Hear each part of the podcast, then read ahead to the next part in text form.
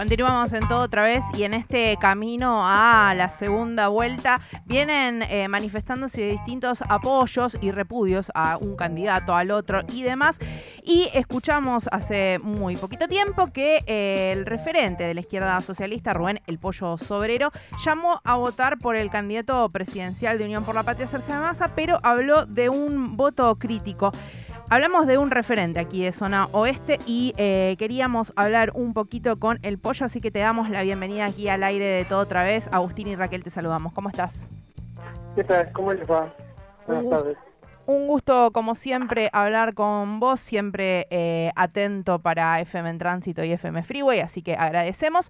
Hablar un poquito de la decisión que tomaste de eh, hablar de este voto y también profundizar un poquito en esto que nombrás como voto crítico. No, a ver, en primer lugar, ninguno de los dos candidatos son candidatos que nos representen a nosotros ni que nos veamos reflejados. Es más, son candidatos del Fondo Monetario Internacional, candidatos que vamos a seguir enfrentando, que no nos dan ninguna garantía de nada eh, son dos candidatos que bajo ningún punto le daremos ningún respaldo político ni nada por el estilo. Ahora bien, una vez dicho eso, para que haya claridad, para que nadie se piense que nosotros queremos entrar al gobierno, porque tampoco vamos a entrar en ningún gobierno de unidad nacional ni nada que se le parezca. Una vez dicho eso, tenemos un problema. Tenemos un candidato que es fascista, que plantea Mira, casualmente cuando vos me llamaste, estaba mirando el proyecto político que presentaron La Libertad Avanza, eh, donde habla del proyecto político que tiene este este sector Y la verdad que, honestamente, estamos ante un avance de la ultraderecha tan grande, tan grande, que lo vimos hace pocas horas en nuestro municipio. En pocas horas la, vicepresidenta Villarroel hizo un acto con toda la base de todos los militares ahí en Palomar, y la verdad que la consigna era vamos a correr a los zurdos, vamos a matar a los zurdos. Lo mismo que planteaban en los años 76, 75, 74, eh, plantean el tema de la, la venta de órganos, la venta de armas, la entrega de tierras a extranjeros, el, el que Malvinas Argentinas eh, estaríamos de acuerdo con preguntarle a los Kelpers si quieren ser argentinos o quieren ser ingleses, es decir, una, una cantidad de barbaridades que nosotros no podemos permanecer indiferentes ante ese escenario. Entonces somos claros nosotros. Nosotros no depositamos ninguna confianza en Massa, porque Massa y el peronismo son los responsables, principalmente el peronismo y el PRO, son los principales responsables que hoy estemos en este problema, que es que un elegante como Milei sea el uno de los candidatos que pueden llegar a ser presidentes. Y eso tiene que ver con el hartazgo de la sociedad que ha vivido estos 40 años donde la democracia no le ha dado ninguna respuesta a la sociedad. Todo lo contrario. Pasamos de tener el 4% de pobreza a tener 50,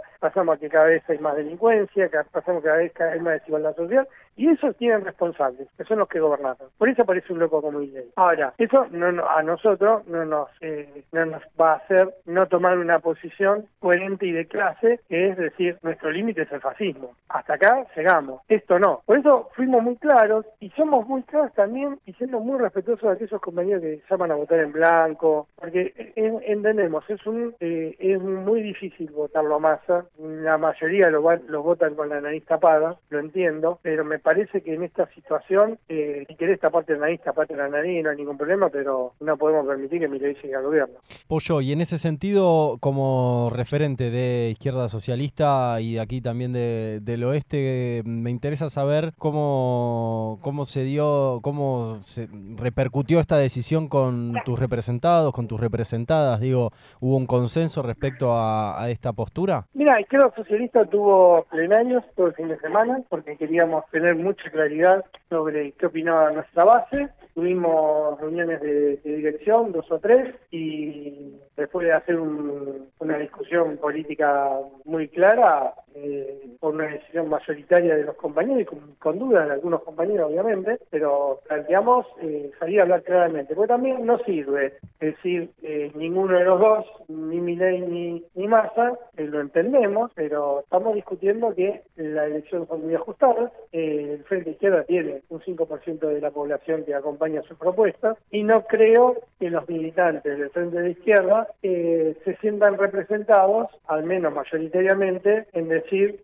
voto en blanco en esta oportunidad, no importa que Milei llegue al gobierno, porque no son lo mismo. Y esto no, no significa que le demos el mínimo respaldo más. Todos ustedes saben lo que yo opino de Massa y lo que opino de este gobierno, pero hay cosas que en la cual tenemos que tomar partido, porque ustedes imagínense qué puede pasar si nosotros llamaríamos a votar en blanco y Milei gana por un 1% cuando sabemos que nosotros tenemos una influencia en, un sector de la sociedad importante. importante. ¿Desde dónde discutimos después eh, cuando tengamos que salir a enfrentarlo a Milei con una situación muy desfavorable? Porque obviamente van a tener a los militares, la burocracia sindical se va a reacomodar como hace siempre, eh, pero vamos a tener que salir a enfrentar la privatización del ferrocarril, por ejemplo. ¿Desde dónde nos, desde dónde nos paramos cuando cuando hubo la oportunidad de frenarlo en las elecciones decimos no pasa, no, no, vez es autoridad política. Entonces nos parece que es una, una posición de clase, coherente, y es la posición que mejor representa a los votantes de frente izquierda. Pollo, como siempre te agradecemos esta comunicación y sabes que estos micrófonos siempre están a disposición. Sí, ya lo sé. Les agradezco mucho y un saludo a todos los chicos de la radio. Muchas gracias. Pasaba Rubén, el pollo sobrero.